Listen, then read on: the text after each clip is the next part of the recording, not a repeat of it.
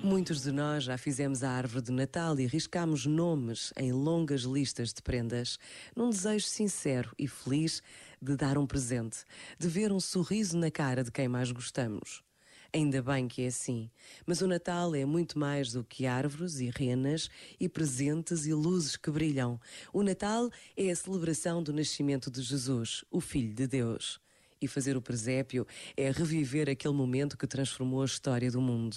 Por vezes, basta a pausa de um minuto para valorizar o que realmente importa. Pensa nisto e boa noite. Este momento está disponível em podcast no site e na app da RFM. Esta é a rádio das grandes músicas. RFM. Feliz Natal.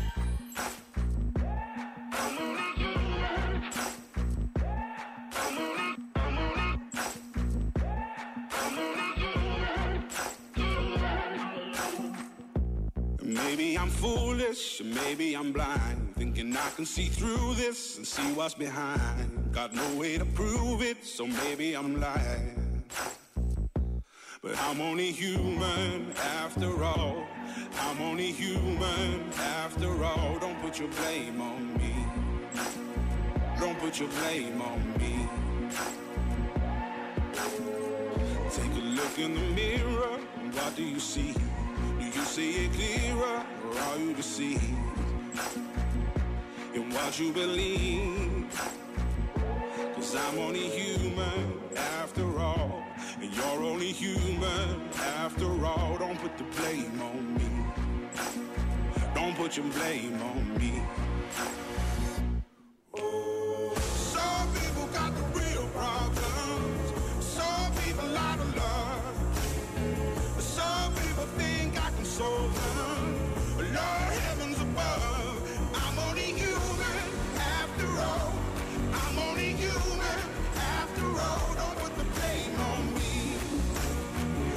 Put the blame on me.